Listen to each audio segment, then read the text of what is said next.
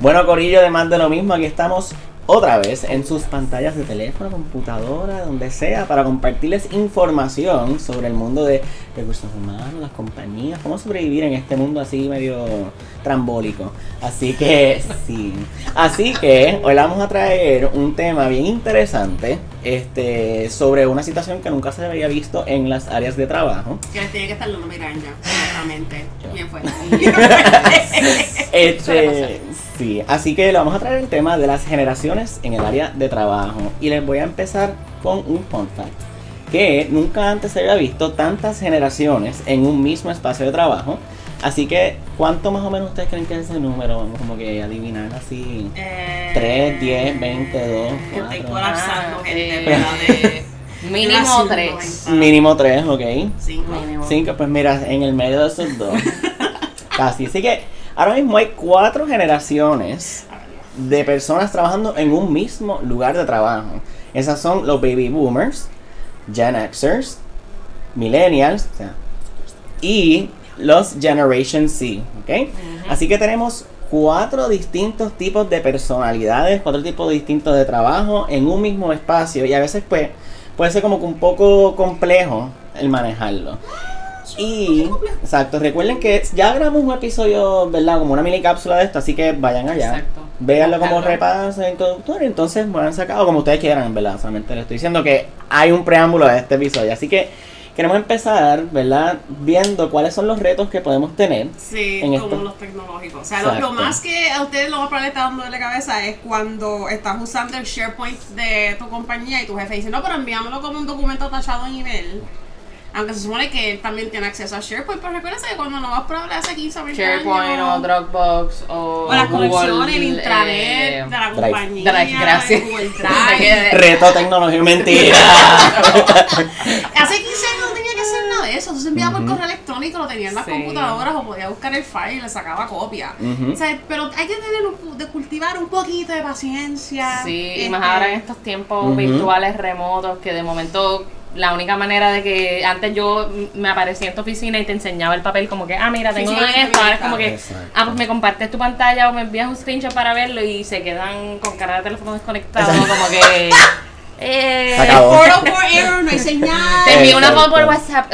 Y eso nos lleva. claro, ni por AT&T. Y eso nos lleva a otro tema bien complicado, otro reto, que es la comunicación. Yes. O sea, muchas veces, como nosotros nos comunicamos entre nosotros, puede ser parecer algo como que nos estamos atacando lo que sea, pero en realidad no es personal, es un chiste, pero quizás nos ve otra persona y piensa, de hecho, esa gente está peleando, o si nosotros nos comunicamos con otra persona así, va a decir, la tiene contra mí o es algo personal. Sí. Cuando la realidad es que no, y tenemos que tener en mente que tenemos que ponernos los zapatos de otras personas también. Es Porque, trabajo. exacto, o sea, no, no, No fueron- podemos pretender que todos vamos, o sea, que, que yo soy la más, eh, ¿verdad? Correcta. O- o- sí, no, no, y que soy, nadie me entiende, como que hay que entender que pues cada cual se crió distinto, son otras generaciones, otras costumbres, otros valores. Correcto. Eso, Y ¿verdad? no, te Podemos dar cuesta. detalles O sea, de eso. Hay, hay momentos donde, por ejemplo, yo digo, si yo tengo esta comunicación con esta persona y mi voz es de una generación diferente, que, o sea, que hay generaciones que son como que el, el, el, en- el puente. Exacto. Los cine, millennials, que son como que millennials y Gen Z, los early Gen Xers, que son un poquito boomerish. O sea, yo tengo personas Sí, sí. donde ellos lo que quieren es que yo les copien el correo electrónico. Yo no sé por qué.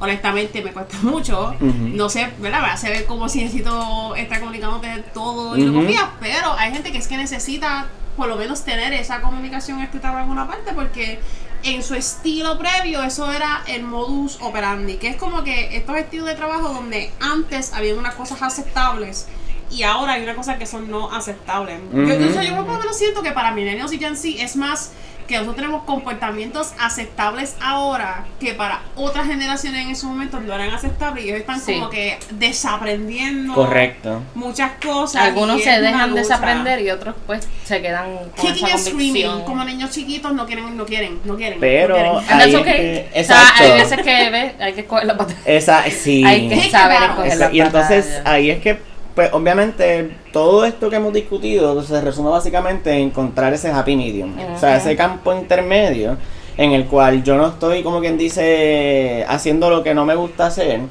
pero tampoco estoy 100% con lo que yo quiero hacer. Es importante que encontremos pues ese intermedio que pues las ambas partes se sientan como que podemos trabajar en equipo. Sí, porque al final del día, si te estás sacando el trabajo, todo el mundo termina feliz.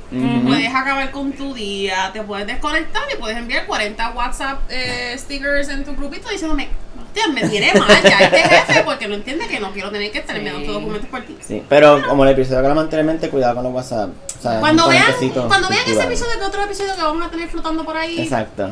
Oye, Chequeen. y cuando sucede al revés, porque tú traiste el, ejem- el ejemplo de, pues, de un, un jefe que pues te sigue pidiendo, por ejemplo, que pongas el email cuando hay otras maneras. Pero si fuera al revés, si es un jefe que es mucho más joven que tú. oh, uf, Yeah. interesante. Ahí hay un poco de verdad de clase Hay un de, poco de challenge. de- Y yo creo que viene también el que si Sí. es más joven que uno, uno piensa dos cosas. Esta persona no sabe lo que está haciendo ahí o podemos ser bien panas. Sí. Es un problema que tenemos que encontrar. O sea, no es que no podemos ser compañeros ni amigos de nuestros, ¿verdad? Nuestros compañeros de trabajo, vaya redundancia. Pero en el trabajo hay que tener cuidado con esa Sí, línea. En chiste, chiste. Exacto. O sea, se pueden cruzar también líneas de, de comportamiento que no deberían hacer. Entonces, eso es también parte de como que la, la diferencia de ciertas generaciones tienen mucha experiencia laboral y han vivido mucha experiencia versus más jóvenes que no han llegado a esos puntos y ahora que están como que empezando a cruzar esa, esas líneas para poder aprender. Como que es like, Pero tú dices también cuando el por ejemplo Cuando el el jefe es mucho más joven y el súbdito digamos es mucho mayor. Sí, dinámicas interesantes. Esas son Sí, dinámicas veces que interesantes. puede, sí, sí, la persona pues obviamente el, el empleado pues se puede sentir un poco, eh, no sé si intimidado es la palabra correcta, pero pues o como que un poquito reacio, como que yo no voy a estar tomando órdenes de este chamaquit, Claro. ¿sabes? Sí. Pero pues eh, ahí toca entonces conocer, abrirnos un poquito, ¿verdad? A conocer un poquito más sobre las distintas generaciones, por eso les invitamos a que busquen información. Sí. vean, por ejemplo, los millennials pues valoran, y también los millennials valoran un montón como que pues el balance de vida y trabajo, eh, quizás los baby boomers y algunos Gen Xers como que pues valoran más el hecho de como que piensa que en aquellos tiempos conseguir trabajo era como que olvídate, esto es una super eh, bendición, como que tengo que aprovechar esto y, lo voy a dar 20 todo años. y no sabían, ¿verdad? Eso es por dar un ejemplo porque son muchas diferencias Claro. obviamente.